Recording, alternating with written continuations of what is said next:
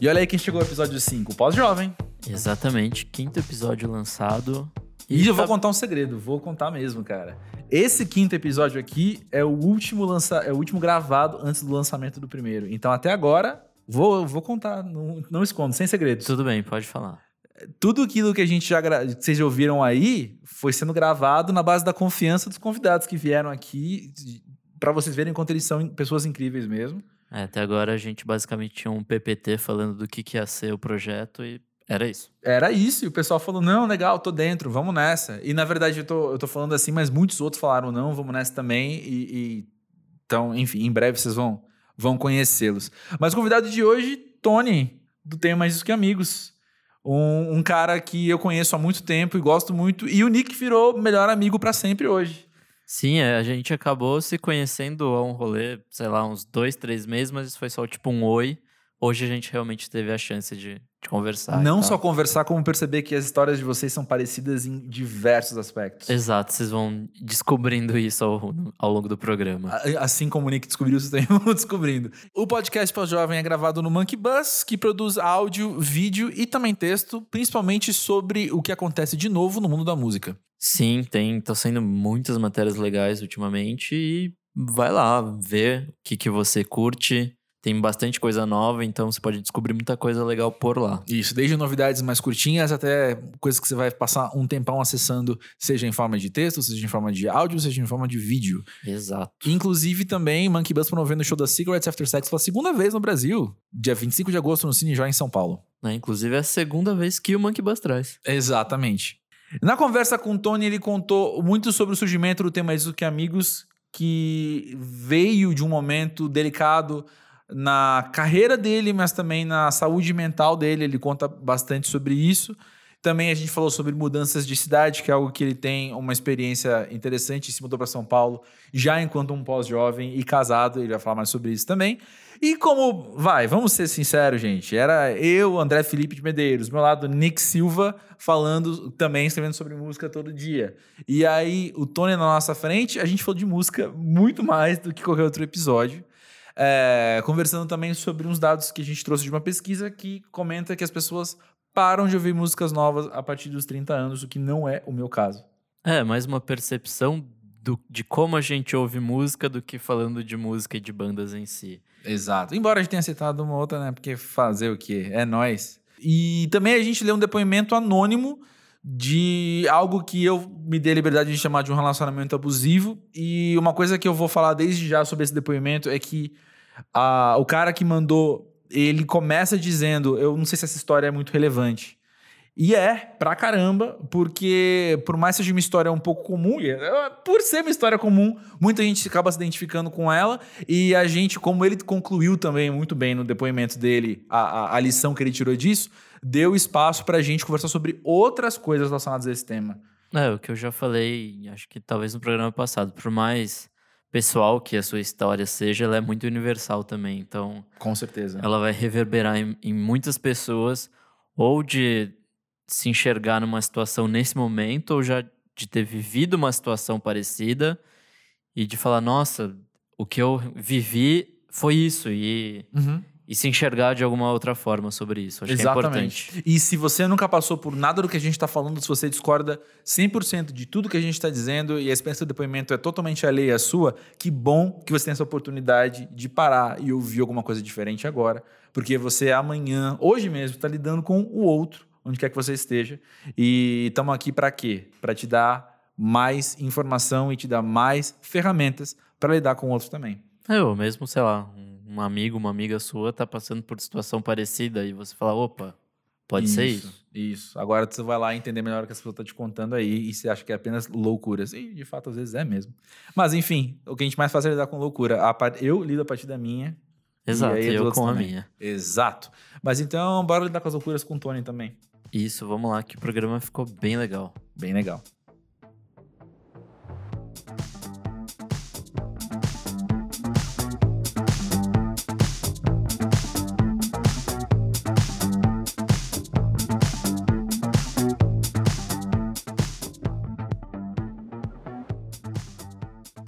Então, Tony, pós-jovem pra você significa o quê? Sério que você vai começar assim, cara? Começamos assim. Na fogueira. Na assim, fogueira. Aqui é tipo Inquisição, cara. Caralho, obrigado. É, o que significa pós-jovem? Então, eu não sabia o que significava pós-jovem para mim, até você fazer o convite para esse podcast. E, na verdade, quando você fez o convite para esse podcast, eu não vi o nome, não, não reparei no nome. Falei, não, vamos aí, tamo junto. e aí, agora, faltando um dia para gravar o podcast, eu olhei, comecei a seguir no Instagram. E aí eu saquei, aí bateu, assim. Aí Uhum. vi que era o pós-jovem. E aí eu me, né, finalmente percebi que eu tô na fase pós-jovem. E, cara, sei lá, definir pós-jovem é foda. Mas é uma fase muito doida que eu acho que você demora pra perceber, assim. E aí a gente trabalhando com música começa a ter umas experiências de show e de público que começa a te dar umas Pois é. porradas na cara, assim, né? Pois é, o que a gente tem percebido com as conversas ah, aqui no Pós-Jovem é que a gente entende o pós-jovem em comparação com o jovem sempre mesmo, né? É, É exatamente. quando você confronta com o jovem. E aí, em dois âmbitos. Você tem o jovem que você tá vendo à sua volta, mas quando você olha pra trás também e percebe que você não é mais quem você era há 10 anos. É, exatamente. Inclusive, tem mais disso faz 10 anos esse ano. Então, eu Exato. comecei ele numa fase jovem, é, jovem adulto, que é uma fase foda também. Aliás, todas são, né? Mas é. uma fase que, assim, você tá, sei lá, 24 anos, 25, as expectativas são altas de você com você mesmo e da sociedade com você. Você já tem que ter um emprego, você já tem que estar ganhando dinheiro. Sim. E, enfim, no meu caso, eu tinha um emprego, tava bem, mas estava infeliz com o que eu fazia, foi por isso que eu comecei a ter mais discos. Então é uma fase muito doida, que aí, 10 anos depois, você começa a ver. Você vê onde você chegou, você vê o que aconteceu, você vê que é uma outra fase completamente diferente, mas ao mesmo tempo não parece que mudou. Assim, é, a, a viagem não parece que aconteceu Você é o e te mesmo, levou né? muito. É. E você é o mesmo. Só que as pessoas estão te vendo diferente. É. Esse é o grande lance. É. As pessoas estão te vendo diferente e você demora pra perceber. Eu demorei pra perceber. Aham. Eu percebi ontem no teu Instagram. Revelações. Hashtag Não, descobertas. mentira, esse ano eu já tive uma outra experiência é, engraçada. Eu fui no show do Bring Me The Horizon, aqui em São Paulo, na Ah. áudio, antes do Lollapalooza. E aí eu tava, tava indo pegar a credenciamento de imprensa lá, e quem tava na fila, na fila, filha, quem tava na fila era o Júlio Vitor, do Tá Na Capa. Uhum. E aí a gente se conheceu, a gente se conheceu no passado e tal. Ele me viu e gritou: Ah, e aí, Tony, não sei o quê. Tudo bem? Eu falei, não, tudo bem. Aí eu tava meio preocupado, que eu não sabia onde pegava. Aí ele mandou: Vem aqui ver como é que é um show de jovem. Ah, não. E, cara, eu ouço Bring Me The Horizon e gosto de Bring Me The Ah, Horizon há algum tempo. Então, pra Aham. mim, eu tava indo num show de uma banda que eu gosto. Aham. Esse, era, essa, essa era, esse era o meu programa. Eu estava É. indo a um show de uma banda que eu gosto. Pô, que legal, do lado de casa, fui a pé e tal. Aí cheguei lá, ele mandou essa. Ah, Veio ver um show de jovem. Eu fiquei, caralho. Sensacional. então, essa foi a primeira vez que eu me toquei do pós-jovem. A segunda foi com o Instagram de vocês. Então pronto. Então podcast- é tão pioneiro assim, né? Tão pioneiro assim. É, vamos voltar um pouquinho no assunto. Ah, hoje, com a cabeça que você tem hoje, quando você pensa nas decisões que você é, fez de carreira e tal, estava no emprego descontente, ah, como que você avalia esse processo mental que você teve, sabe? Como foi? Porque com o distanciamento também a gente, obviamente, adquire uma nova perspectiva, né? Então, é legal falar disso. E aí a gente entra num assunto mais profundo que eu gosto de falar e que é sempre, é, enfim, é muito significativo pra mim. Eu comecei a ter mais discos porque porque eu tava com depressão e crise de pânico e enfim, eu, eu odiava o que eu fazia. Eu tinha feito uma faculdade de informática, eu era programador. Eu trabalhava numa empresa de telecomunicação, então aquela loucura, assim, duas da manhã, caiu tudo, vem cá, vem resolver, Nossa, vem... eu tô muito me sentindo na mesma coisa, porque eu vim de, da área de tecnologia também. Então, Odiava o que eu fazia e criei um blog Pô, na que época, massa, não então- sabia. Muito parecida Legal. história. é. É, então, é, foi isso. E aí é, eu, eu começava a pensar assim. Primeiro eu trabalhava numa empresa- de telecomunicação e era tudo caos e tal. Aí eu falei, não, eu vou achar outra coisa na minha área. Aí fui pra uma empresa ser programador.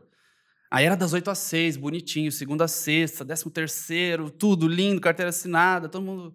Ambiente legal. E eu só olhando no relógio até. Puta, vai dar seis da tarde, não vai dar seis da tarde, não vai dar. Aí comecei a pensar assim: sério que eu vou passar? Eu tenho 24 anos, vou passar minha vida inteira olhando o relógio até das seis da tarde, até da sexta-feira, pra daí não aproveitar direito o domingo, porque eu vou estar triste, porque já vai ser segunda. Falei, não, cara, não tem como. Vou morrer infeliz, não, não dá. E aí comecei a pensar em coisas que eu faria no lugar, o que, que eu poderia fazer. Cheguei a tentar fotografia, mas nada a ver. E, e aí comecei a escrever, porque eu comecei a relembrar, assim, quando eu era moleque, de devorar encarte de CD, sabe? Tipo, Aham. Raimundos e ficar Aham. lendo as letras. Depois Green Day, que foi muito forte pra mim também, ficar devorando encarte. Eu falei, caralho, vou escrever sobre música. E aí que começou. Essa foi a grande decisão. E é muito legal falar, é, falar isso. Eu sempre gosto de compartilhar a história, mas também gosto de falar que as pessoas chegam pra mim e falam: caralho, mas como é que você teve coragem, né? Pô, você largou tudo e tal. E eu larguei tudo, efetivamente, assim. Uhum. É, mas pra mim, naquele, naquela, naquele momento, era a única coisa que eu podia fazer. Uhum. Era o mais natural. O natural não era eu continuar me ferrando, trabalhando e sendo infeliz com um negócio que eu não gostava. O natural era largar tudo e, e tentar alguma coisa nova. Aham. E aí, por um monte de fatores, por, por eu estar completamente dedicado a isso. Teve uma época. Eu comecei a viver do Ter Mais Disso tem cinco anos, mais ou menos. Hum. O site tem dez. Uhum. Então eu passei cinco anos pff, hobby completamente. E teve uma época que eu trabalhava, então eu acordava às sete da manhã, trabalhava até às seis, eu estava fazendo uma segunda faculdade. Eu fiz engenharia de computação, larguei faltando duas matérias. Uau. É, engenharia de computação, que era horrível, porque aí era informática com eletrônica, e aí eu odiava. aí eu queria me matar. Aí eu fazia das, das 7 da noite às 11, e aí eu tenho mais isso, eu fazia das 11 às 3, e eu acordava às 7. Uau. Então, uma vez por semana eu tava no hospital. Tava no pronto atendimento, porque eu não comia direito, não, não, não, não vivia, né?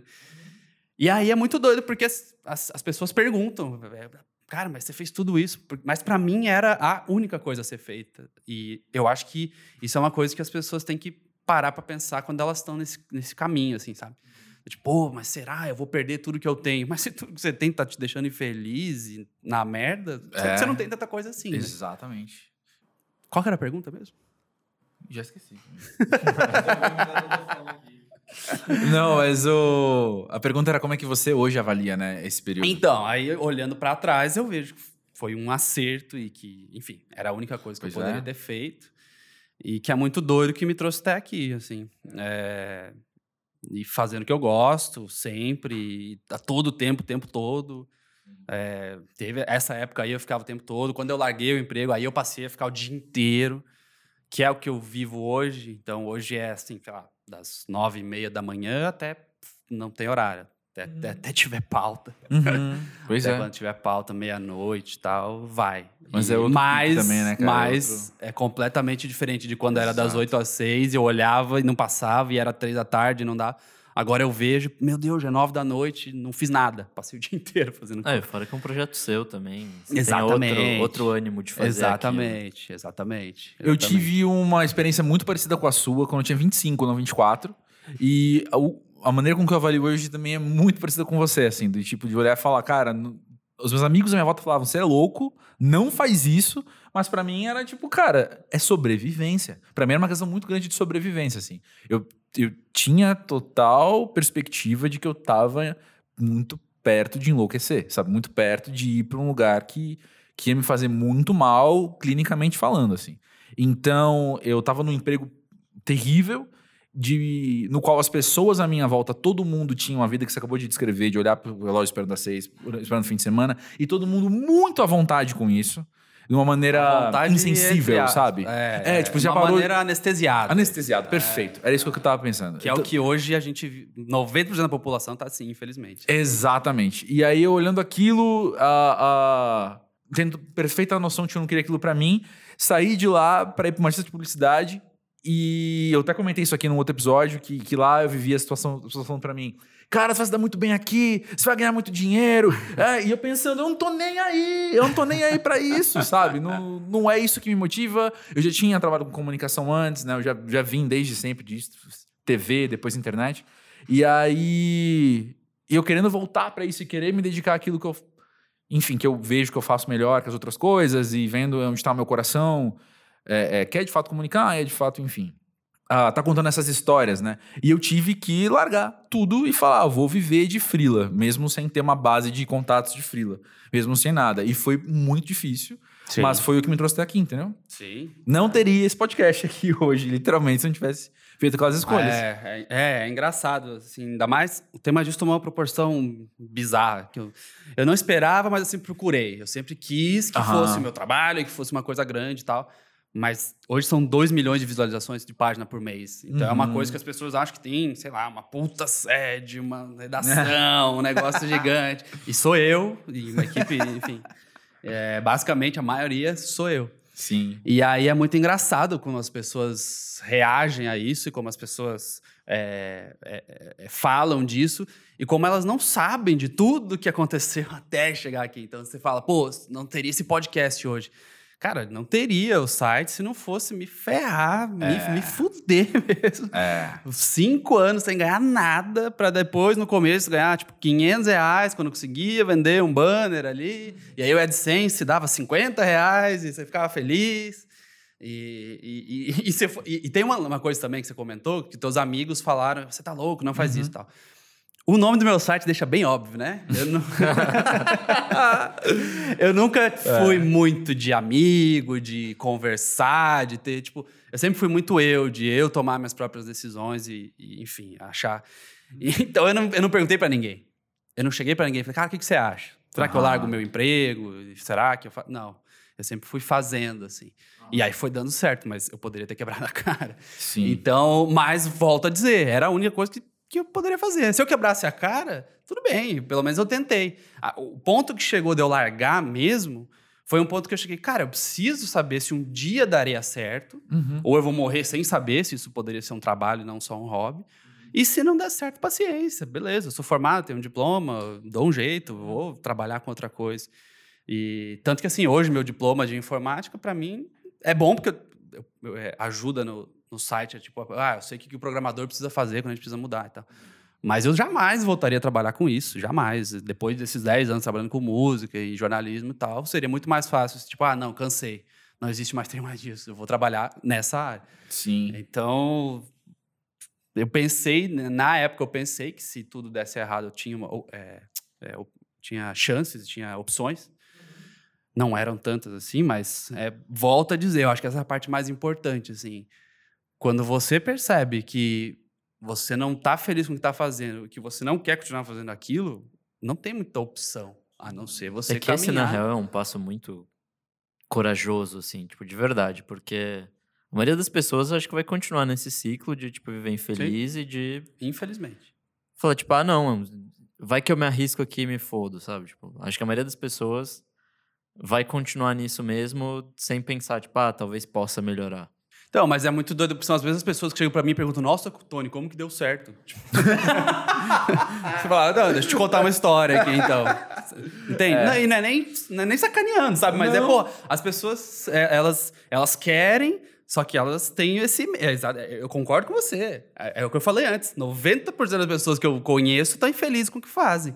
Odeiam o que fazem, vivem anestesiado, achando que é isso, que a vida é isso, fuma, sei lá. Tipo, tem algum tipo de, de saída, de escape pra, pra, pra frustração, pro estresse, porque a gente vive num mundo muito fudido, né? Porra.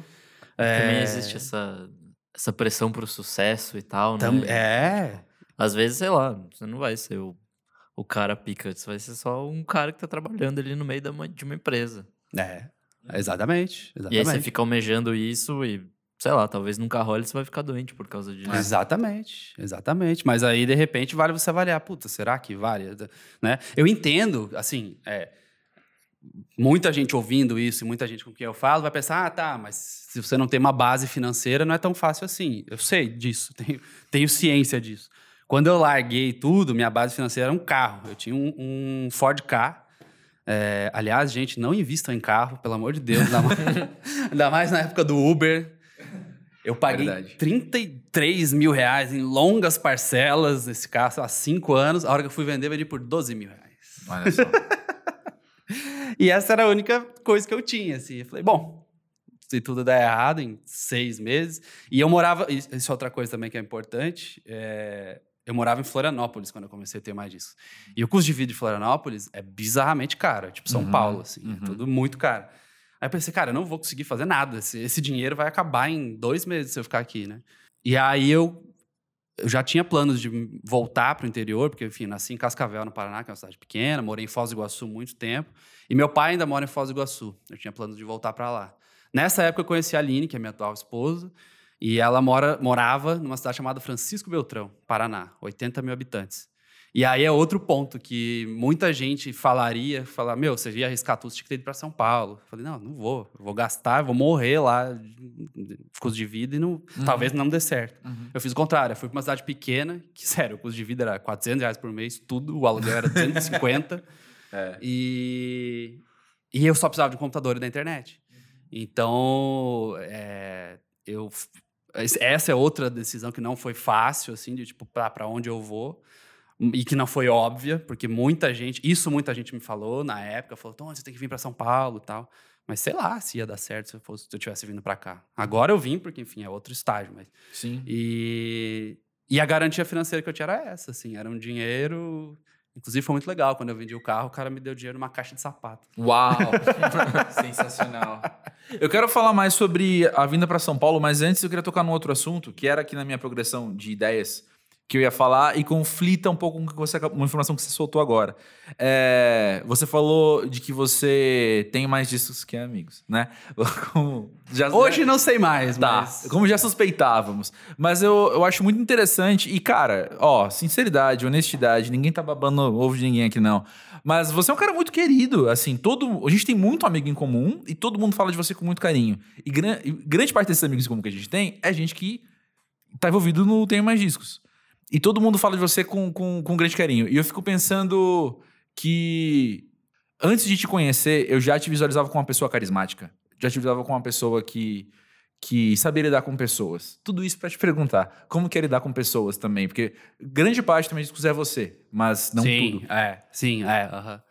É, então, quando eu comecei, eu comecei meio- um projeto, é, é- é, assim, um projeto meu, e logo eu percebi que daria, teria espaço para mais pessoas, enfim, teria espaço para colaboradores que quisessem fazer é, o negócio caminhar é, do jeito que eu imaginava. E eu sempre, desde o começo, as acho que a principal é, questão de lidar com pessoas é deixar tudo muito claro. assim. Sim. Primeiro, isso é a primeira coisa. A segunda é fazer as coisas certo. E aí, quando a gente fala fazer as coisas certo, fica uma coisa muito assim, ah, nossa, o que que é o fazer certo?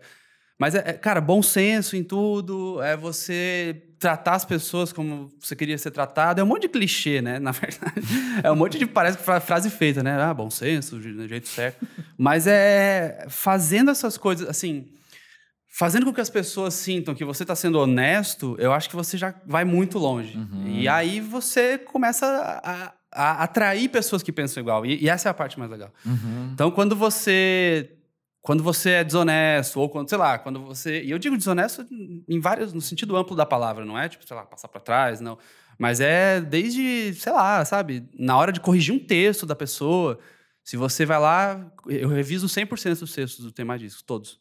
É, e escrevo 60, 70%. Se você vai lá e revisa e é acusão com o cara, do tipo, pô, é sério que você escreveu isso? Ou tira o sarro, um sarro porque ele falou que a- o disco da banda era o terceiro, não era o quarto, um negócio assim, que é uma coisa que parece boba, mas tem muita gente no nosso meio que gosta de ser cuzão, do tipo, ah, só porque eu sei mais da banda, vai lá. Então, se você chega e manda um e-mail grosso pra pessoa, ou chama e tira um sarro e tal, não vai, você vai construir um troço que a pessoa vai te odiar.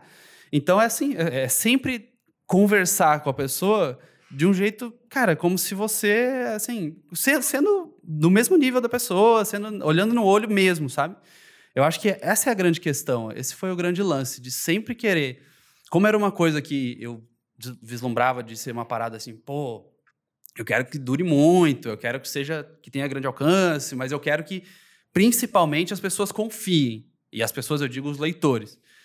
Que é uma parada também muito doida, porque a gente vive numa era de dar primeiro a notícia, né? Uhum. Então, a gente viu agora, infelizmente, né? Quando o Marcelo Yuca morreu, morreu ou não morreu, foi uma situação bizarra, porque teve gente que se apressou e saiu querendo a notícia. No Tom Perry também teve isso. E isso foi uma coisa que eu sempre prezei, assim, sabe? De, cara, eu chego ao ponto de, tipo assim, a minha banda favorita tem uma notícia pra fazer dela. Eu entro na Wikipedia, eu olho que ano nasceu, é, que ano lançou o disco. Eu Sim. sei que é 94, mas eu vou e olho. Ah, não, é 94. beleza. Então, eu acho que tudo isso no sentido de fazer com que fosse o mais certo possível, o mais. é, não sei qual é a palavra, mas o mais preciso possível, as pessoas começam a ver que você tem cuidado com aquilo. Uhum. E aí as pessoas começam a te reconhecer como uma pessoa que tem cuidado por tudo, assim. Uhum. Eu acho que é meio que isso. É, é difícil eu falar, sei lá, por que, que as pessoas gostam do jeito que eu trabalho. Mas os princípios sempre foram esses, sabe? De fazer a coisa é, o mais certo possível e o mais preciso possível. Então eu acho que isso acaba refletindo. Isso acaba refletindo na forma como as pessoas enxergam tudo. Você sempre falar desde o começo como é, como não é. Ah, dá para remunerar, não dá para remunerar. Ah, agora a gente vai ter um job, vai dar para pagar, não vai dar para pagar. É, Isso desde o começo, eu acho que, que é, é primordial, assim. E aí é, é realmente muito isso, assim. A gente nunca teve ninguém, eh, nunca lidei com ninguém que ficou bravo ou Uhum. que quando saiu, assim, ou que tenha a gente tenha tido em 10 anos não ter ninguém que eu tenha tido discussão por e-mail, alguma coisa assim, é muito doido, né? É louco. E eu nunca tive, nunca Que tive. legal. Sempre foi uma conversa, tipo assim, a pessoa chegar e falar, Tony, cara, pra mim não faz mais sentido. é, Uhum. e eu falo, não, tá bom, tudo bem, é, eu te entendo, o que precisar. E a gente teve um monte de gente saindo do site que foi para outros lugares muito legais. Mas o lidar com pessoas, voltando à tua pergunta, na era que a gente vive, eu acho que tem outros significados também, né? Eu tava pensando nisso É, agora. A gente estava junto no lançamento do clipe novo do Emicida, e o Emicida falou que agora a parada dele é conexão, Uhum. né? É tentar falar ao mundo sobre conexão.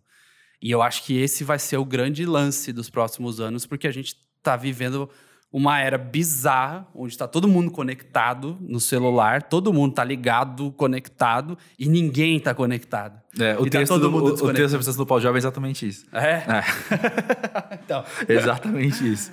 É, então, a gente tá vivendo uma época que tá todo mundo ligado e ninguém tá ligado, cara. Todo Uhum. mundo, entra no- vindo de metrô, che- chegando agora aqui, cheguei de metrô. No metrô tá todo mundo olhando pro celular e ninguém, cara, se xingando a hora que sai, abre a porta e tal. Então eu acho que o lidar com pessoas é, no ambiente de trabalho, principalmente você tem que ter muito cuidado e tal, enfim, mas mas o pessoal, o lado pessoal mesmo de lidar com pessoas, a gente está vivendo uma fase difícil, assim. E eu acho que são duas coisas. A gente sempre. Muito se falou sobre como você tem que entender a realidade do outro, né? Você não sabe pelo que a pessoa está passando, você não sabe se ela está tomando antidepressivo, você não sabe. Né? Exatamente. Mas eu acho que a gente está numa fase de também entender muito a nossa realidade. Ninguém está querendo muito aceitar que está doente, que está infeliz, que está desconectado. Então eu acho que o lidar com pessoas em 2019 passa muito por aí, sabe? Entender o outro, mas se entender também. É, que não que parece fácil, mas, mas não é. E aí, voltando ao assunto do podcast, nessa idade que a gente vive, começa um conflito, tipo assim, eu já tô mais perto dos 50 do que dos 20, né? Aham. É, daqui a pouco eu vou ficar 15 anos de fazer 50 e vou estar a 15 dos 20 também, vou estar igual. Passou mais um ano, Ano tá que vem, ano que Ano vem, que vem, é ano verdade. que vem. E aí, no ano seguinte, já ponto, já passou, você tá mais perto dos 50. Então, é, é- é- que é uma parada que você nunca imaginou. Eu lembro quando eu ficava pensando, nossa, quando 18 anos, quando que eu vou chegar? Peraí, putz, tá longe. A gente falou isso no episódio anterior com o Gabriel. Exatamente isso. E foi engraçado, eu lembro quando eu fiz 29 e, e não sei por que essa conta veio pra mim. Mas eu lembro que, que 29 anos era o meio do caminho entre 18 e 40. Então, era bem. Acho que é o centro do pós-jovem, né? Porque você é, é, você é jovem, porque eu tô perto dos 18, ah, mas distante o suficiente, e para 40 porque eu tenho a personalidade de adulto. O mundo me cobra a postura adulta o tempo todo. Sim. E eu lembro de me sentir exatamente nesse meio do caminho. É, e tem aquele lance que depois dos 27 o cérebro começa, é, Pois é. começa a cair, Pois a sua é. produção, enfim, tudo, né? Uhum. É, acho que não só o cérebro, o corpo também É, é. começa. É que o cérebro se desenvolve até os 25 e depois começa a se definhar. É, depois É. dos 27 é ladeira abaixo. Exatamente. Exatamente. Falando nisso, então, tem uma pesquisa que a gente trouxe e, e, cara, é a primeira vez que isso acontece em cinco episódios, pô, jovem, mas a gente trouxe pra você Eita. essa daqui, Pra falar com, foi, foi escolhida a dedo pra falar com você, que é uma pesquisa que o Deezer fez com outros institutos é, na Inglaterra, principalmente. Ela foi publicada em 2018. E ela diz que depois dos 30 anos, as pessoas ficam cada vez mais resistentes a ouvir música nova. Ah, sim. E aí eles trazem uns dados muito interessantes. O que eu mais gostei aqui, Tem um monte de dado, não vou ficar falando um monte de número, não, porque, enfim, porque eu não quero, porque eu É, não a gosto. gente linka. É, depois vocês leem Mas o, o, o mais A interessante. gente, a gente postou no Tema Disco Amigo, gente. Ah, então pronto. Então lá tem os amigos também. Mas olha só, o... o que eu mais gostei foi que eles apontam que as faixas de maior sucesso nos- nas plataformas de streaming, para quem tem, por exemplo, 38 anos, era a faixa que fazia sucesso quando aquela pessoa tinha 18. Então, tipo, Creep do Radiohead é uma das músicas mais ouvidas. Por uma faixa etária específica, mas quando você pega, então. É, tipo, é a música mais ouvida na faixa etária específica. Mas quando você pega as músicas no geral, ela tá, tipo, não entra na parada de top 200, entendeu? E vocês? Como é? Vocês sentem. O que que eu acho de o- Creep o, do Nick tá no, no. Oi? O que, que eu acho de Creep O do Radiohead? é? Radiohead? É, o Nick fazendo 30 agora. Você sente alguma, alguma mudança na maneira que você ouve música já também? De- detalhe, pessoal, parênteses, ah, nós três somos muito ouvidos com música, então é claro, eu imagino que a gente tem uma dinâmica um pouco diferente de uma população média, mas enfim.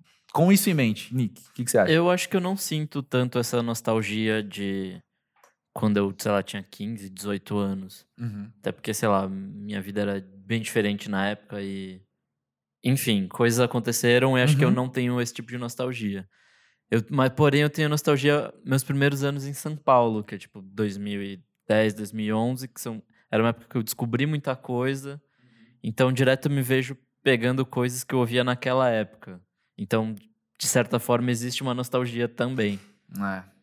É, é difícil a gente talvez separar o que é nostalgia e o que é só uma. O que é nostalgia enquanto resistência ao novo, certo? Porque isso é uma coisa que eu aprendi recentemente numa conversa. A minha amiga vai sorrir ouvindo isso, espero que ela esteja ouvindo o pó- o, o pós-jovem. Mas a diferença de, de saudade e nostalgia. Porque a saudade é você sentir falta de algo que você teve e você ter contato com aquilo. Mas a nostalgia é você querer morar no passado. Hum, entendi, sim. Então, é, talvez seja difícil a gente identificar também o que que é saudade e o que que é nostalgia. então, né? de fato, é uma saudade, não uma Exato. nostalgia. Exato. Porque eu sei que eu sei porque eu te conheço que você é aberto a música nova pra caramba também. É, eu, quando saiu essa pesquisa aí, a primeira reação que eu tive foi tipo, nossa, que bosta.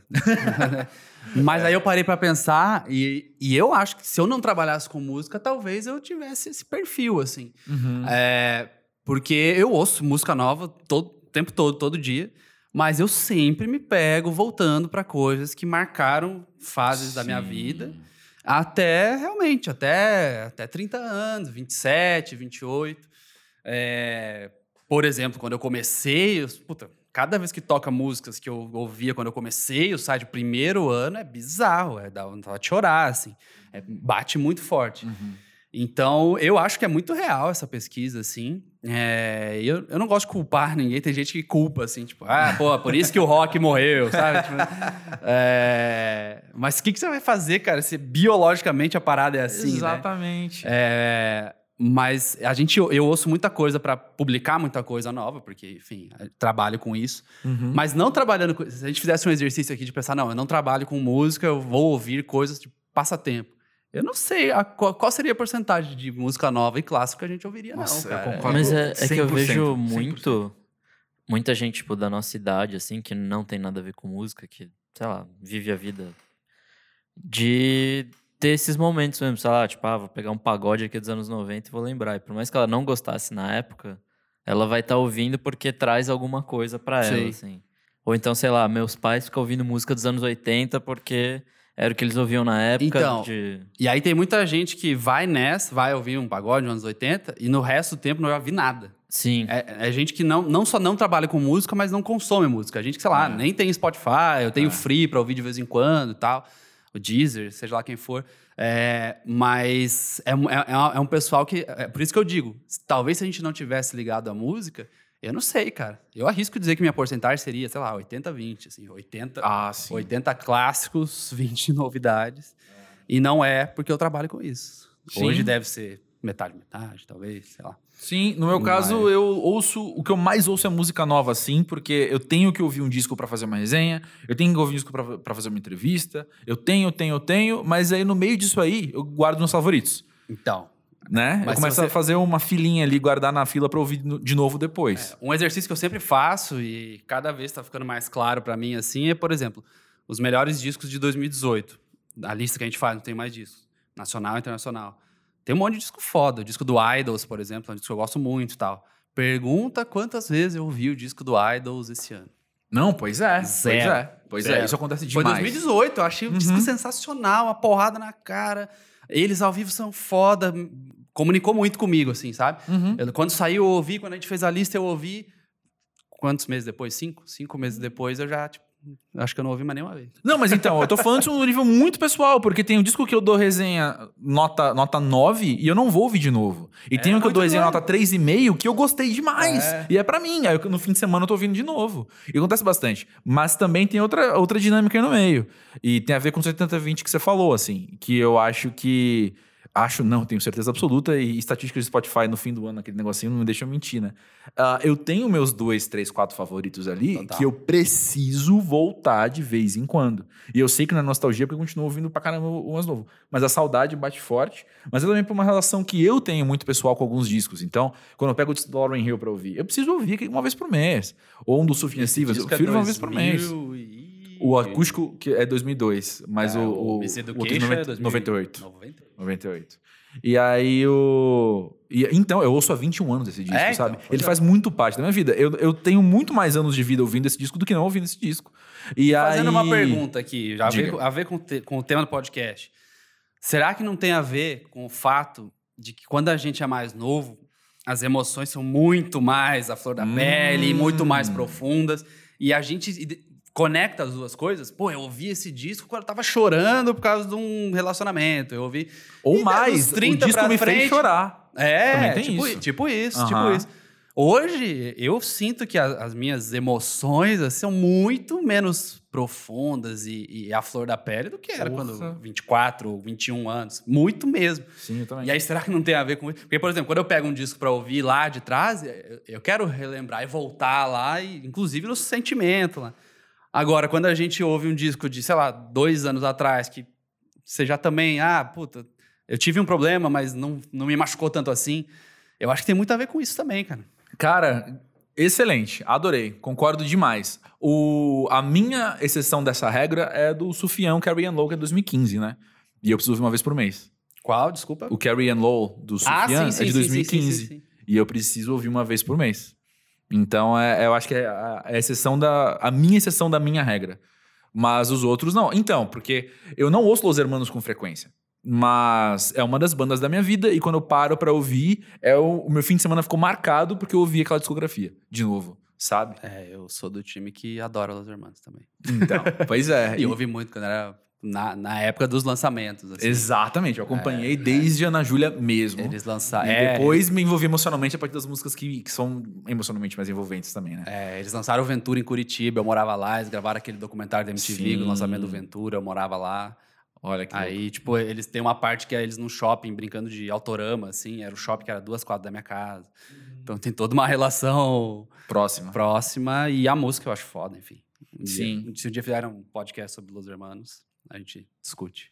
Não, fica o convite, fica o convite pros quatro, inclusive, passarem por aqui. É, exatamente. Podem escolher ao mesmo tempo um individual, mas estão convidados, viu? Mas o Los Hermanos já é pós, pós. Pós, posso, posso. Enfim. Já é pré-velho. enfim, enfim. Pré-velho, classifica- é. Pré-velho. Desculpa, gente. Não, mas olha só, falando então em Curitiba, vamos tocar no assunto já que, que a gente tocou antes, né? De mudar para São Paulo. Você já se mudou várias vezes na sua vida e minha pergunta é simples. Qual é a diferença de se mudar? Você se mudou com 33 para São Paulo? É. Então, qual é a diferença de se mudar com 33 e como foi as outras mudanças anteriores? É, então, eu já mudei realmente muitas vezes na minha vida. Não muitas vezes, tipo 10, assim, mas. Mas você citou quatro pelo menos é, agora, falando é, cinco. É, mas É. foram mais. Tem gente que nunca morou em outra cidade, né? É. Então, quando eu falo, as pessoas, normalmente é, é acima da média, assim. É, eu nasci em Cascavel, mas assim, Cascavel só nasci. Tenho parentes lá, mas é, nunca- com um ano de idade, meu, minha família foi para Curitiba. Aí também, Curitiba, eu morei criança, tipo, sei lá, até sete anos de idade, nem, nem tenho memórias. E aí, minha família foi para Foz do Iguaçu. Aí sim, Foz do Iguaçu é minha adolescência, é, final da infância e Uhum. começo da adolescência. Eu tive banda de punk lá, eu tive, eu fiz terceirão lá. é, Foz do Iguaçu foi onde eu eu comecei a ter uma identidade, identidade, assim. E aí eu passei no vestibular em Curitiba. Aí eu tive uma fase em Curitiba de saber ter, ter ciência das coisas. E Curitiba é muito doido para mim, porque foi essa coisa de tipo, ah, vou morar sozinho e tal, então foi essa experiência. Mas também no final foi uma experiência terrível, porque eu associei com todas as coisas ruins que aconteceram na minha vida, né? Hum. Então eu trabalhei nessa empresa de telecomunicação que tem três letrinhas. É, e fiquei doido lá. ICQ, tenho certeza. Ninguém vai entender isso. Ah, não, o público desse podcast vai, vai, vai, vai, vai, vai. É, é, não era MSN, gente. É, Desculpa. né? É, e aí você você associa. É engraçado, você associa as coisas ruins ao, ruins ao lugar que você tá, e o lugar que você tá não tem nada a ver com isso, né? É, tem uma banda muito boa chamada Bomb the Music Industry, do Jeff Rosenstock, que hoje tem carreira solo, ele lançou um monte de disco solo, super. É, tá indo super bem. E ele tem uma música que se chama Depression is No Fun.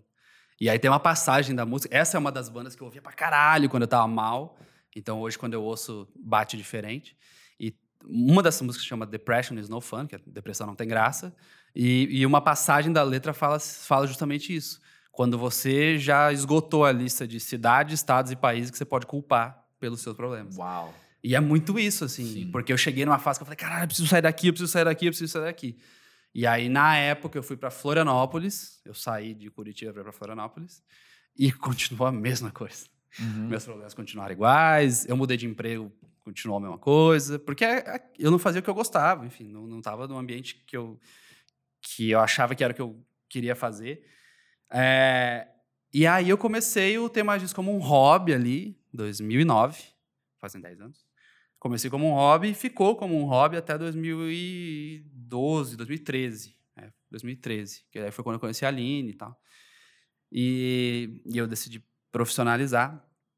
E na época, é aquilo que eu falei antes até, assim, não fez muito sentido vir para São Paulo, porque, cara, legal, gente era um blog de música que, não, que ganhava zero reais. Então, sei lá, tal, se eu viesse para cá para tentar conseguir negócios, não, eu vou para um lugar menor com a reserva que eu tenho para tentar conseguir negócios, e se não der, não deu. É, e aí, eu passei esse tempo todo de lá, porque basicamente o que eu precisava era computador e internet, e porque eu consegui viabilizar negócios tendo pessoas. Pessoas Uhum. em São Paulo, pessoas no Rio, pessoas em Porto Alegre, uma época eu tinha uma agência que trabalhava de lá. É, mas chegou uma hora, agora, especificamente falando sobre a sua pergunta de São Paulo, que, que eu parei e pensei assim, cara, beleza, agora a gente já está estabelecido, a gente já tem bastante coisa. E as reuniões que eu faço, eu- porque eu comecei a me afastar um pouco da parte editorial para começar a ficar mais parte administrativa. Não façam isso, gente, é um saco. parte comercial, enfim, parcerias. Eu prefiro escrever texto, mas né, a vida adulta chegou. E, e aí as reuniões que eu fazia aqui em São Paulo, eu resolvia coisas que, sei lá, seis meses de e-mail não resolvem, sabe? Então eu comecei a pensar, puta, eu vou ficar, eu vou ficar indo toda hora para lá. E eu comecei a gostar muito de estar aqui com as pessoas daqui. É, como você falou antes, assim, sempre, ainda bem, meus relacionamentos sempre foram muito bons com as pessoas. E aí, sempre que eu vinha para cá, eram sempre experiências muito boas, em show, em jantar, em sair para beber e tal. E aí eu comecei a pensar, primeiro, que seria mais fácil para o trabalho, e segundo, porque eu queria aproveitar mesmo, sabe? É, a gente acabou de ter Paul McCartney aqui, eu fui a pé de casa até o Paul McCartney, que é uma coisa que... Até o Paul McCartney. É. Cheguei até ele. Chegou, ajoelhou. É, é. Que é uma coisa que antes, morando no interior do Paraná, uma cidade que não tem aeroporto, Sim. eu tinha que pensar, falar, caralho, será que eu vou passar um dia e meio de logística para ir ver o Paul McCartney? Não, não vou. E aí não ia em nada. Então tem uma parte pessoal nisso também, assim, sabe? De falar, não, pô, vamos aproveitar, show, aproveitar. Eu faço cerveja artesanal em casa, eu e a Aline, a gente faz cerveja artesanal. Não aqui em São Paulo, porque não tem espaço, o apartamento é pequeno. Mas lá a gente faz. E aí, puta, aqui tem uma cervejaria artesanal a cada esquina, sei lá, tem muita coisa foda. E aí lá na nossa cidade tinha uma, na cidade inteira. Então, sabe, coisas bobas assim que aí eu comecei a pensar, cara, quando eu tiver 50 anos, aí eu volto pro interior, moro numa casinha, enfim. Mas agora acho que tá na hora de aproveitar. Então foi muito isso, assim. Foi a parte de ir a show de jovens, Né? Melhor história. de ir a show de. É, você vê que o podcast começou com a melhor história, né? Depois ele. ele não tem mais histórias divertidas, como o Júlio Vitor me chamando de velho. Não, calma, pessoal. Aguenta aí que já, já tem mais. A gente tira uma do bolso aqui. É, mas é isso, cara. É, tem a, a parte profissional falou mais alto. Mas, assim, foi, sei lá, 60% isso, 40% o fato de que eu queria realmente aproveitar um pouco, porque de onde eu tava era muito só trabalhar, só ficar o dia inteiro ah, no computador, computador, computador. Então agora, pelo menos, por exemplo, tá aqui gravando com vocês, eu não estaria. É, Se vocês convidassem, eu estaria. Ah, tem como fazer por Skype? É, ou seja, sorte a nossa que você se mudou também. Olha, Olha só, todo mundo sai ganhando. Mas, olha- mas sorte olha só. a minha. Mas olha só, eu fiz essa pergunta também sabendo que tinha um outro fator determinante aí na, na diferença de São Paulo para outras cidades, que você se mudou casado. ah, sim. Sim, é, tem isso também. É verdade. Eu não tinha pensado nisso. Foi a primeira vez que eu me mudei casado. É. É, e isso teve muito do. Porque assim, a Aline é arquiteta. Ela não trabalha com música. E aí é muito engraçado, você começa a ter os choques de realidade, mas você também começa a ver que você acha que, ah, puta, nossa, essa nossa, esse nosso meio é muito ruim e tal. E aí você começa a ver, ela também tem vários problemas, Uhum. muitos problemas no, no, no meio dela. E aí você começa a ver que, peraí, opa, o que eu falava que era ruim, talvez não seja tão ruim assim, ou que legal que a gente tem a oportunidade de trabalhar com música também. E, e é óbvio que se, não for, se ela não topasse 100%, e não só topasse, mas embarcasse na ideia, seria outra coisa. Talvez eu não viesse. certeza. Uhum. É, talvez a gente, sei lá, ficasse um período, voltasse, não sei. Mas ela ela tava numa vibe também, assim, de, de querer é, não dar um tempo. Ela continua com o escritório de arquitetura dela lá, mas ela queria dar uma diminuída no volume. E aí ela consegue fazer as coisas daqui e aí vai para lá de vez em quando. Cada 15, 20 dias ela tem ido para lá. Mas ela começou a, a parte principal é que ela começou a fazer, fazer coisas do Tenho Mais Disco também. Hum, legal. Então ela tá completamente imergida. É isso? Imergida? Imerso. imersa. Eu vi que soou estranho. É, tá completamente imersa no mundo tem mais disso. Então, por exemplo, os stories que você, se você ouvinte está vendo os Ah. Instagram stories do tem mais disso com as notícias lá, pelo amor de Deus, apreciem, porque dá trabalho pra caralho. Vai lá agora, manda um beijo pra Aline. Eu vou fazer isso. A Aline- sério, a Aline tinha que ficar, tipo, duas horas por dia fazendo stories de notícia. E a hora que, tipo, começa a ter muito volume de notícia, é, é difícil fazer stories. Parece bobeira, assim, mas você olha... Ah, vamos fazer uma cor diferente, colocar um GIF, não sei o que, não sei o que. Começa a multiplicar por 20 notícias.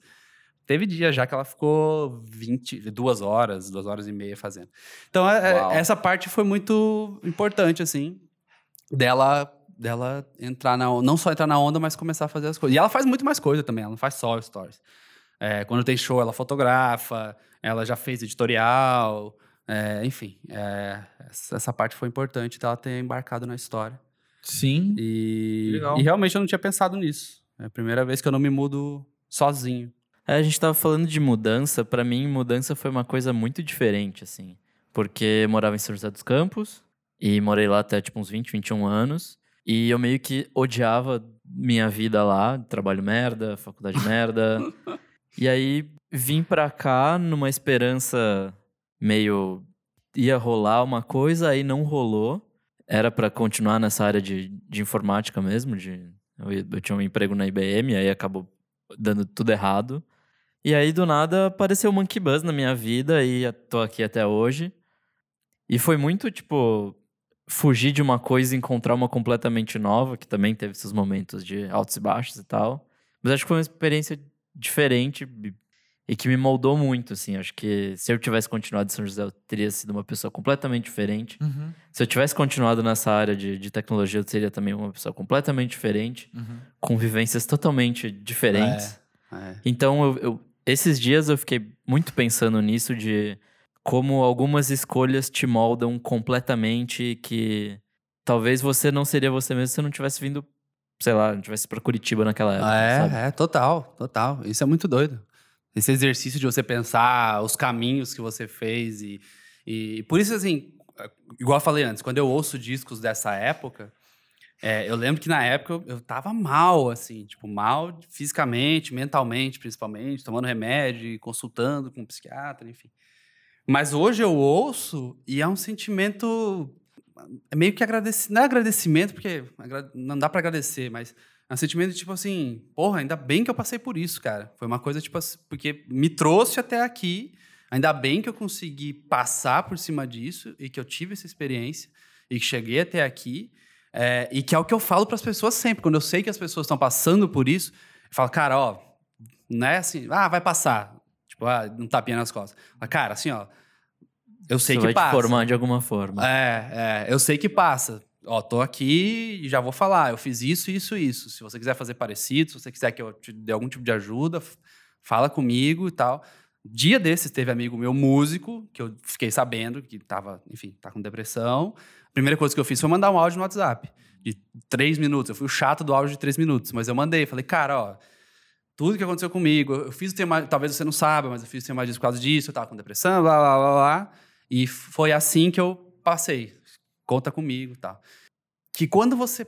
Eu acho que quando você passa e faz esse- essa olhada para trás, é, é muito doido. É muito. Você começa a ficar em dúvida realmente. Tipo, peraí, acho que de repente eu, eu- eu realmente teria que ter passado por isso. Se não tivesse passado, não teria um site de música hoje. Talvez teria ficado, igual você falou, estaria trabalhando numa empresa de, de informática achando que era isso aí. Férias, 30 dias. Ah, Apesar que eu tenho saudade de férias. Ah. Tá vendo? Não, mas eu, eu penso que, que além de olhar para sua jornada e reconhecer os pontos de mudança dessa jornada, as bifurcações que você pegou e tal, é de fato reconhecer quem você é hoje a partir dessas bifurcações, né? É o que a gente já falou em alguns programas. Você é a soma das suas Exato. histórias, suas escolhas, suas vivências. Exatamente. Também que isso, você acaba sendo tudo aquilo que você fez. Uhum. Mas isso é importante, é tudo aquilo que você fez, porque você tem que fazer alguma coisa. Porque não dá pra você simplesmente falar que, ah, cara, que beleza, é, minha história vai ser essa, o que acontecer, aconteceu, deixa, deixa, deixa o barco me levar. E não é assim, né? Então, e- essa é a parada que acho que muita gente se perde ali na hora de, puta, o que, que eu vou fazer agora e não faz nada. E aí começa só a piorar e cair, se afundar cada vez- mais. É, ficar à deriva nunca é um- uma boa escolha. Exatamente. É muito exatamente. melhor, tipo, ah, por mais que você esteja pegando o caminho errado do barco, é melhor você escolher esse caminho do que simplesmente a maré te levar pro lugar errado. É, é, é, eu acho que é isso. Por falar em escolhas, tem um depoimento que chegou pra gente que toca levemente nesse assunto. Eu achei ele um pouco tenso, admito, e eu, eu identifiquei muita coisa aqui que dá pra gente conversar. É, ele é de um anônimo de 32 anos de São Paulo. E ele conta o seguinte: eu vou ler.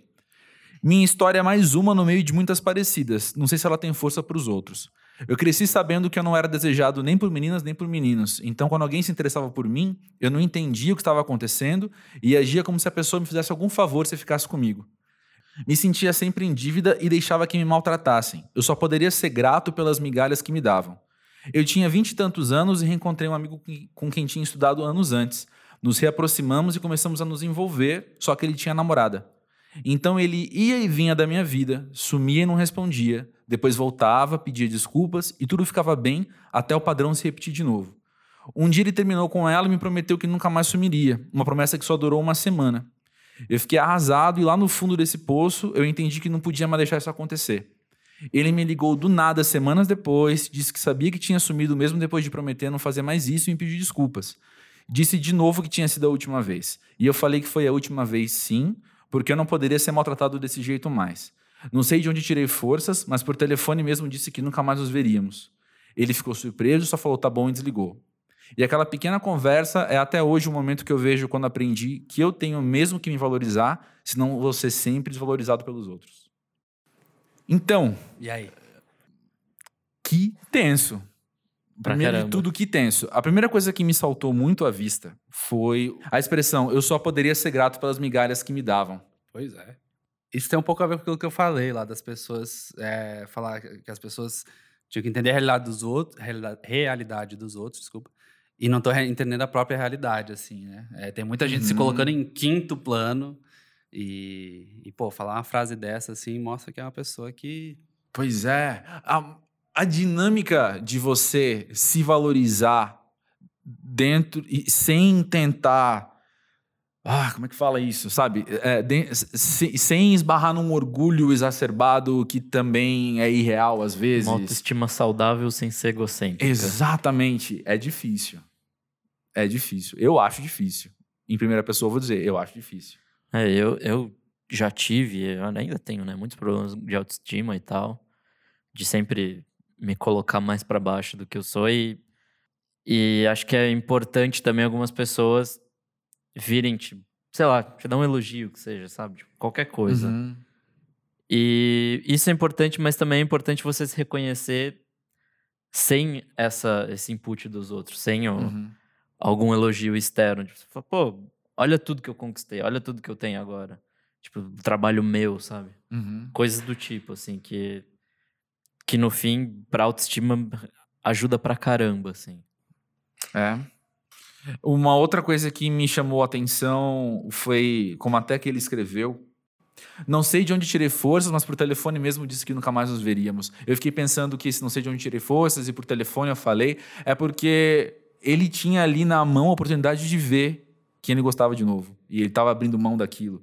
Eu penso que que às vezes numa situação dessas de você tá numa dinâmica, eu vou chamar de uma dinâmica abusiva, tá? Tá numa dinâmica abusiva dessas, ah, com as migalhas sendo dadas, você se contentando com as migalhas. É, existe esse impulso de coletar migalhas mesmo. E ali era mais uma chance de migalha, era mais uma chance de. Não, mas a gente pode se ver de novo, sabe? Ele tá ligando e a gente pode se ver de novo. E aí você tira forças não sei de onde para falar não, para abrir mão disso.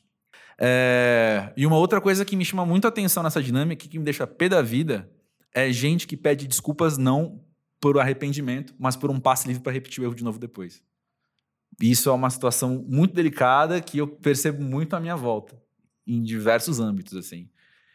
E como é que a gente avalia se o pedido de desculpas é de arrependimento ou se ele é um passe livre? Um pedido de passe livre de novo? Eu não sei fazer isso. É, não avalia, né? Você confia na pessoa ou não. Exato, exato. É, e, e tenta a sorte, na verdade, né? A não ser que já seja tipo a terceira vez.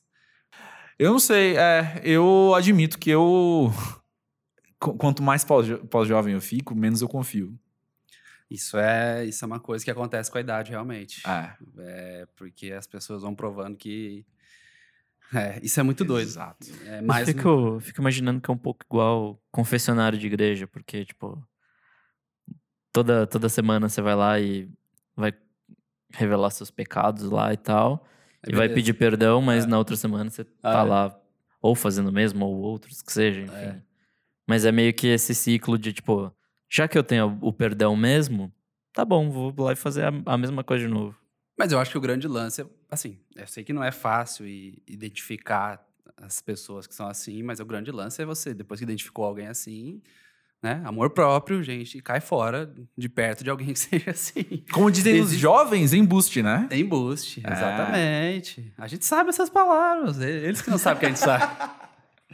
Toma, Júlio Vitor, idiota. É, mas, mas é muito isso, assim, de identificar.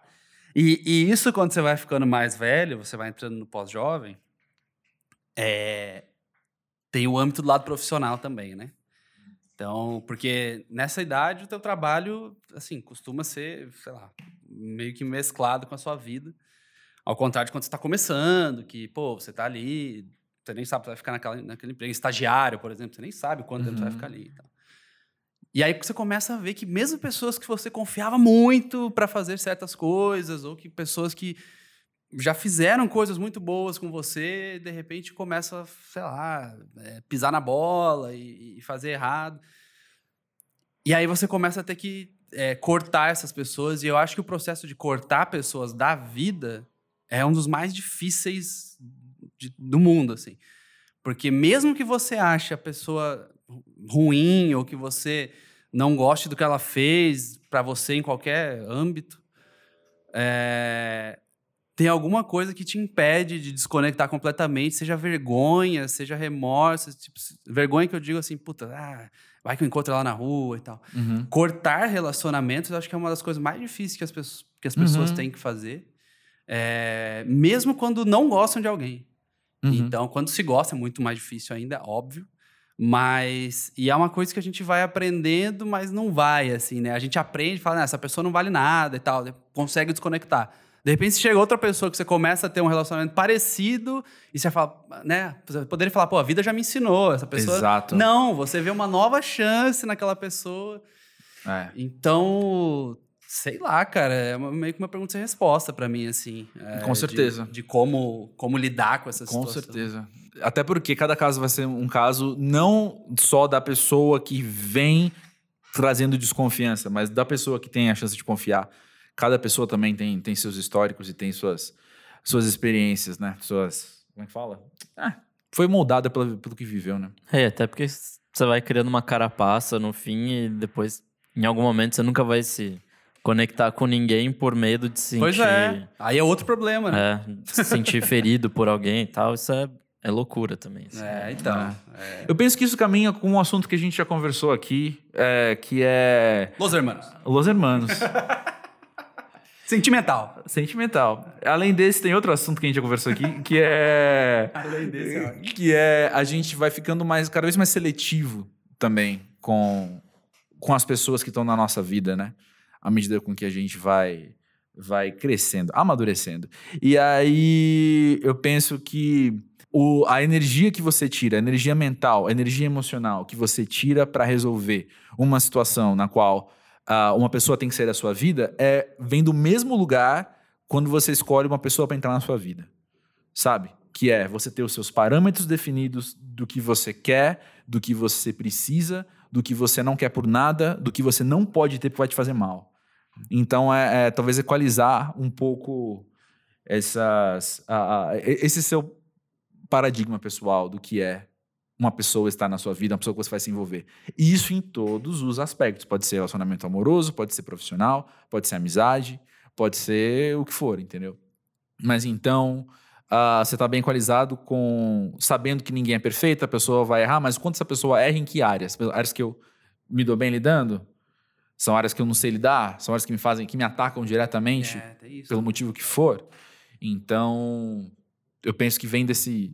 A, maturidade é a mesma para as duas questões, sabe? Assim, vem do mesmo lugar. É, eu acho que amb- ambas as coisas vêm com o tempo, porque quando você está conhecendo uma pessoa, você vai percebendo uh, as virtudes e os defeitos dela. E ao mesmo tempo, quando você já conhece ela há muito tempo, alguém você vai também percebendo coisas novas com o passar do tempo, assim, tipo, É. algum rumo que ela tomou na vida que você não curtiu tanto, ou que os aprendizados dela de alguma forma te. Ela transformou a pessoa em alguma outra coisa que já não faz mais sentido pra você.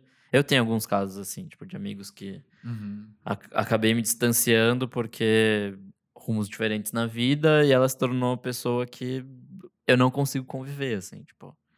Quando eu vejo, muito raramente, é tipo, ah, ok, legal, sabe? Mas não, não existe mais aquele laço de amizade que durou, sei lá, 10 anos, 15 anos. É, E sabe o que eu acho muito delicado?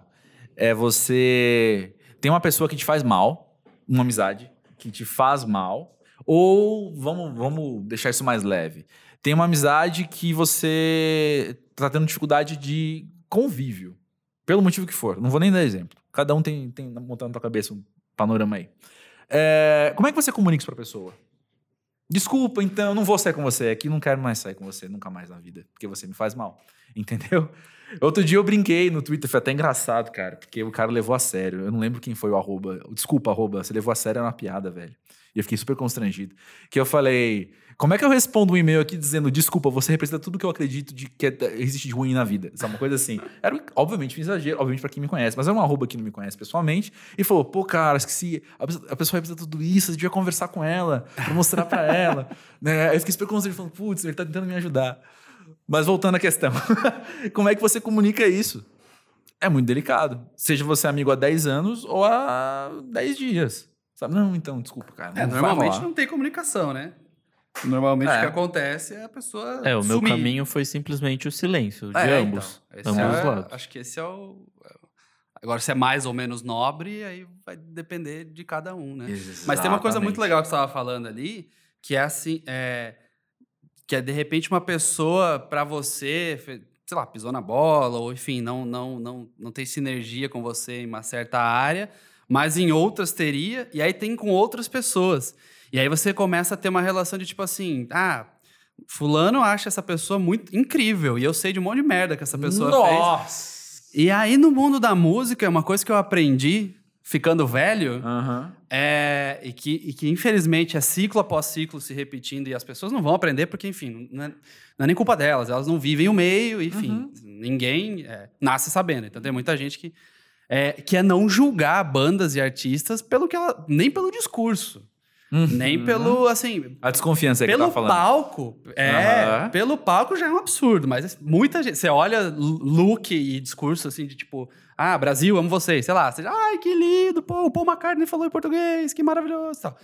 É, o que eu aprendi é que, ó, por discurso assim, superficial no palco, hum, com certeza não. E mesmo discursos de, de entrevista e de posicionamento, seja político, social, qualquer coisa, é, não dá pra você botar a mão no fogo por essas pessoas por, pelo que elas são como figura pública. Uhum. E essa é uma coisa que, que, que eu vejo um conflito seríssimo no meio musical, assim. Uhum. E que a- eu fui aprendendo a lidar. não- acho que não sei lidar ainda completamente, mas eu fui aprendendo a lidar com o tempo do tipo assim.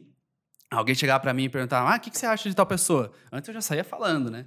ah, pô, você viu? O cara fez um puta show foda semana passada, mandou um, sei lá, tava com uma camiseta legal tal. Já defendeu, já, já, já, já vou pôr a mão no fogo. E aí, hoje, depois de algumas experiências, de tipo, banda com puta discurso lindo, maravilhoso, de agradecer todo mundo do festival, agradecer a galera que fez o show, agradecer o segurança e tal, no backstage você sabe que foi a pior pessoa do mundo. E pelo contrário, bandas que são vistas como banda de playboy, banda não sei o quê, no backstage, puta, faz um monte de coisa pra- pela cena, ajuda a banda, chama gente nova e tal. Então, assim, já vi muito de perto esse lance. E aí é uma parada que, por exemplo, quando você conhece a pessoa no backstage, a pessoa, o público não tá lá. Aí a pessoa sai do backstage, vai ali, conversa com duas, três pessoas. Puta, o cara foi mal humilde, conversou com a gente ali. É. E aí você sabe que ele ferrou o produtor, que ele pediu pra trocar horário, que ele. Então, no nosso meio, falando sobre isso, é, é- é complicado. E aí é Super. uma coisa que entra na outra- no outro lance que você estava falando, tipo, é como é que encerra a relação? Muitas vezes não tem como encerrar a relação. Muitas vezes você vai precisar desse artista, você vai precisar da assessoria que cuida, ou do empresário que cuida de outro artista que você quer entrevistar, chamar para um show, seja lá o que for. É, mas essa é uma coisa que acho que, enfim, unindo todos os temas, o tempo me fez entender e quando, quando eu fui ficando mais velho, eu fui percebendo. E aí hoje alguém chega e pergunta, o que, que você acha de tal artista? Eu falo, cara, a música dele é é legal, a música dele não é. Mas falar o que eu acho da pessoa... 100%. Agora, Tony, eu vou pegar nesse nosso poker podcástico aqui, vou pegar Poker? suas fichas e vou aumentar a sua aposta Eita! pra dizer o seguinte: concordo Vou contigo. pegar água aqui, hein? Pega, bebe, bebe mais. É. Que é o seguinte. É, Bebe mais. Bebe mais. Tem outra coisa? Você achava que era água? Enfim, o... concordo com o que você falou, mas talvez não seja só no show, mas assim, Instagram, cara. Que, que tem no Instagram? Eu não tô confiando no que eu tô vendo ali, não, gente, sinceramente, Ah, sim, sabe? sim. Então, é a banda do desde o Adoro Brasil até o Humildão, até o não sei o que lá. Mas a Ah, gente que- tá se contentando com as informações, com as migalhas aí, ó. É, as migalhas olha de aí, ó. informação. Olha, a gente foi meio psicólogo agora. Tá vendo, A gente cara? foi e fez uma teoria. Tá vendo, cara? Vem mais vezes, inclusive. É, o ninguém solta a mão de ninguém. É lindo e maravilhoso quando as pessoas postam. É. Mas o que eu vi de ninguém solta a mão de ninguém, que eu sei que solta, fode, faz o que for quando é. no- fora do Instagram, é, não. E isso foi um dos motivos pra gente ter um ano tão, tão é, difícil e tão é, que segregou tanto as pessoas como no ano passado, né? Uhum. Porque é, era uma coisa muito de, tipo, se unir a coisas que você nem sabia direito, mas que tinham um discurso parecido na internet. E, ou, principalmente, contra coisas parecidas que você odiava, né? Então, acho que mais que se unir por coisas afins, foi se unir por, unir por coisas que você não... que você odiava. Então, o ódio ditou a campanha eleitoral, ditou o, a- o rumo que a sociedade está tomando, enfim. É, mas isso aí é. E aí a gente se olhando para o nosso lado, nosso meio artístico, que, enfim, não dá para mentir, é, na sua maioria voltado à esquerda e com objetivos assim, há mais a ver com isso, que. Voltando a falar do Ninguém Solta a Mão de Ninguém, que foi um negócio so- é, publicado por pessoas alinhadas à esquerda e tal. Mas é um monte de gente que eu sei que, puta, não é porque tá postando aquilo ali que faz aquilo ali quando, Exato. quando precisa, quando chega a hora, né? Então a gente vive num mundo muito doido, assim, que volta a ser aquilo que eu falei. é, você olha a publicação, publicação da pessoa, o discurso, e você se conecta a ela, e aí depois você fica sabendo, aí depois você desconecta, e aí depois vem alguém e fala, não, mas essa pessoa é super legal, porque em tal ocasião ela foi super legal comigo, e aí você... Então, é, a gente vive numa época, é, sei lá, cara, você tem muitas coisas de muitos lados, e você tem que começar a se agarrar ao que você tem, e aí de repente você se agarra num lugar que é frágil, então... É que eu acho que isso, assim, extrapola muito só o mundo da música. Isso tem a ver com, Uhum. com a vida constante. Tem também uma coisa da gente sempre enxergar pessoas em 2D, em duas dimensões só. Sendo que, tipo, existe uma profundidade de outras coisas que a gente acaba não enxergando. Porque ou a gente tá vendo no show, que é uma oportunidade muito específica, ou a gente tá vendo no Instagram, que também é uma coisa muito restrita ali. E o Instagram é super plástico, você pode fazer o que você quiser. Você pode estar num lugar horrível, bota um filtro, fica maravilhoso. E aí é meio que isso, assim, a gente não, não tem real noção das pessoas, possivelmente nunca vai ter mesmo. Mas, ao mesmo tempo, a gente tem a vontade de falar sobre as pessoas e de Hum. dar opinião e de categorizar. Então, a gente está dando opinião e falando sobre essas pessoas com uma visão superficial. A gente, pouco que a gente sabe das pessoas, de política, de história, de, de tudo, né?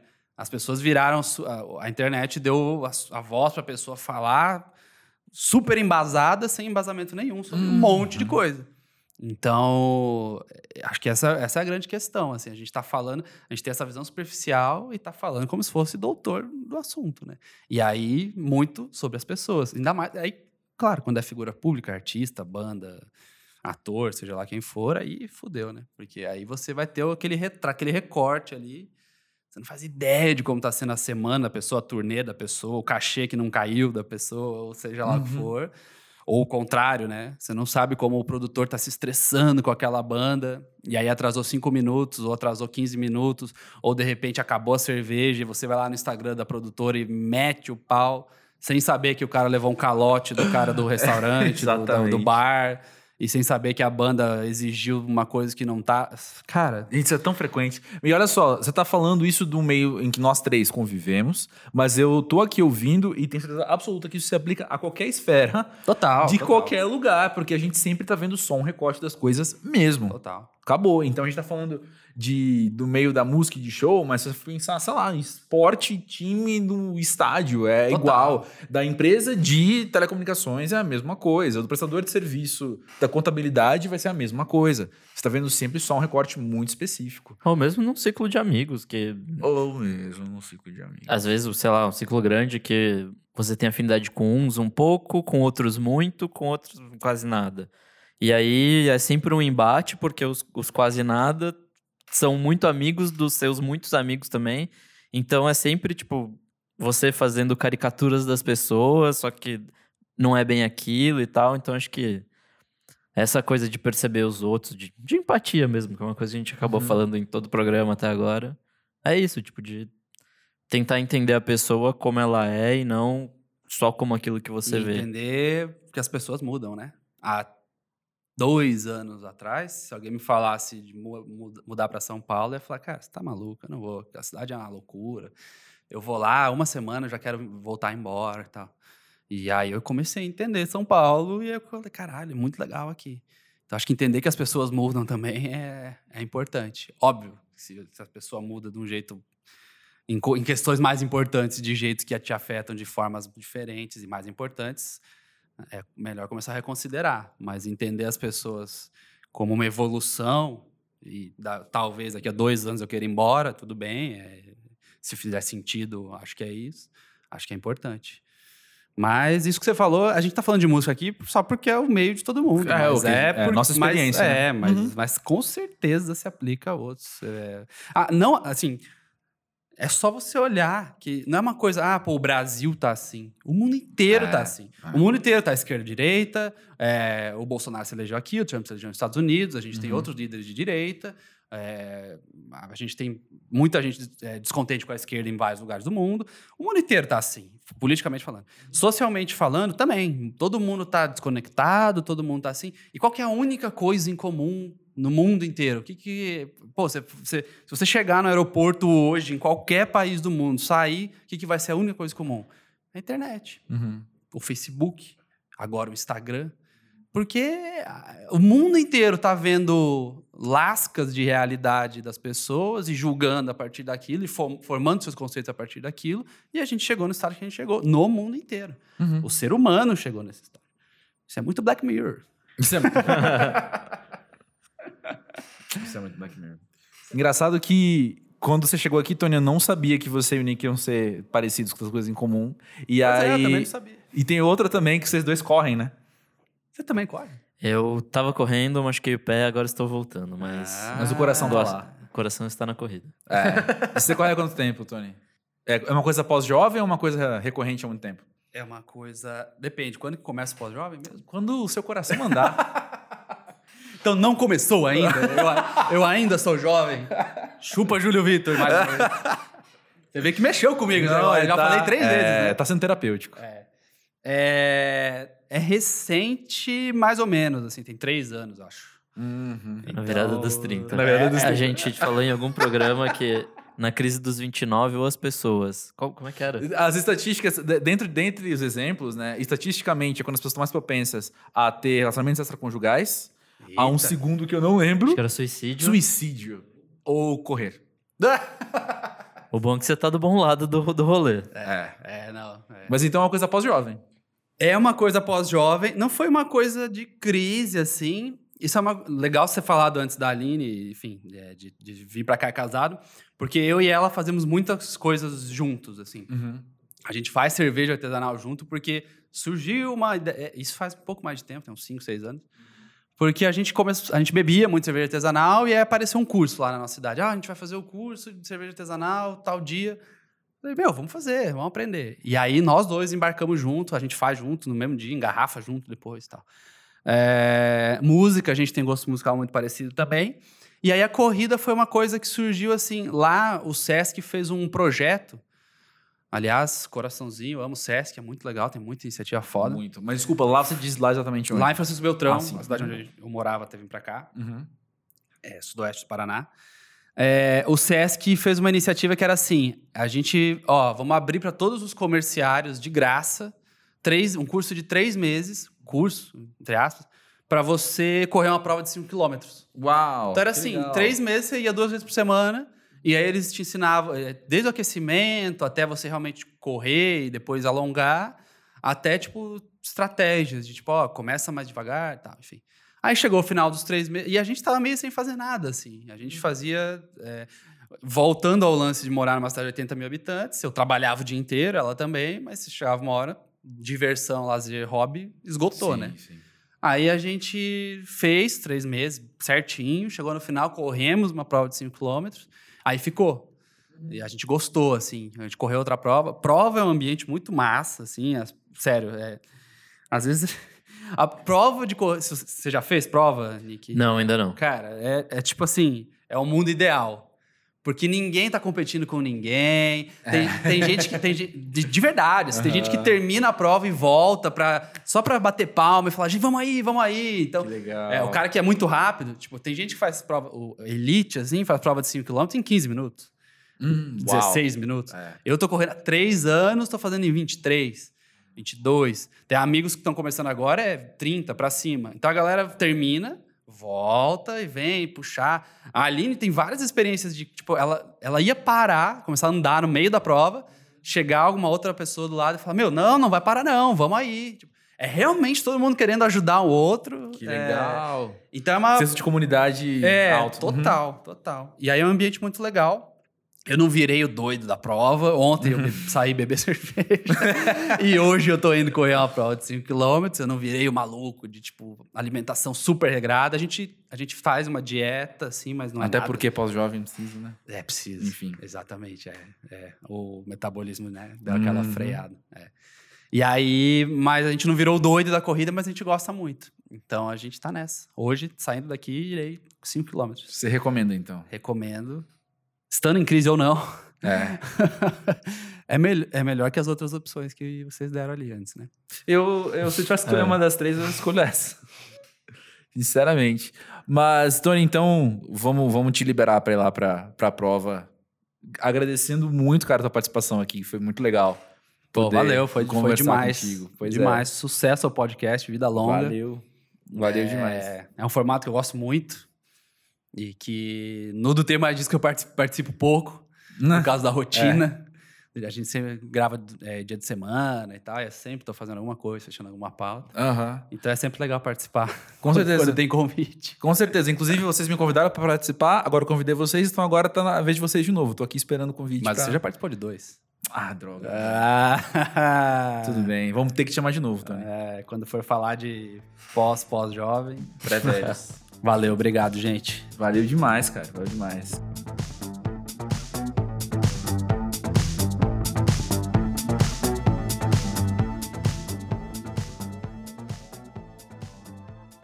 Foi esse papo com o Tony, que papo legal. Papo é, é, do jeito que eu mais gosto, né? Da gente poder dar risada junto e, e isso não inibir o conteúdo de fato, né?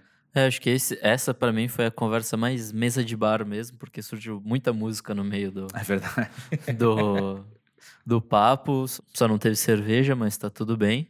E foi bem legal, assim, apesar de a gente estar falando de música o tempo todo, vários outros assuntos surgiram e a música surgiu como um pano de fundo pra gente falar sobre essas outras coisas.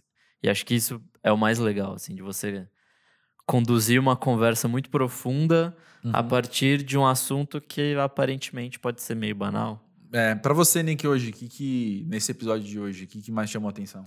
Cara, pra mim foram algumas coisas. Primeiro, a semelhança de vida com o Tony, assim. Não, de- BFFs agora acabou. muito de sair de uma cidade, de um lugar que não te fazia bem e mudar e tal. Ele teve muito mais mudanças que eu, obviamente. Né? Eu, eu parei aqui em São Paulo, mas pra mim é essa coisa assim de de quantas vezes você tem que mudar de cidade pra você perceber que você tá fugindo de alguma coisa. Uhum. E quanto tempo você vai demorar pra perceber que, por mais que você fuja, essas coisas estão na sua bagagem ainda. Sim, com certeza. Pra mim, hoje, o que mais me chamou a atenção foi o depoimento. Sim, e, sim. E tudo que, tudo que ele carregou ali em diversos momentos. E fica o convite, então, pra você também mandar a sua história, porque a gente quer ouvir ah, sobre o seu amadurecimento também, pra gente crescer junto, né? Os depoimentos eles são enviados por e-mail podcast@posjovem.com.br. E como hoje foi uma situação anônima, você pode fazer a mesma coisa. Se você não tem e-mail anônimo, pode mandar com o seu mesmo, mas confiando que a gente não vai contar pra ninguém, porque acima de tudo, o pós-jovem é feito em cima de respeito, né? Exato. Então, a gente faz questão de respeitar o seu anonimato. E é isso por hoje. Na semana que vem tem mais. E valeu. Valeu por, por aguentar o falando. Eu não aguento, não sei como é que vocês aguentam às vezes também. Obrigado, Nick, por tudo. Até mais. Até, até semana que vem, gente. E, a- e é isso. É isso. Valeu, gente. Até semana que vem.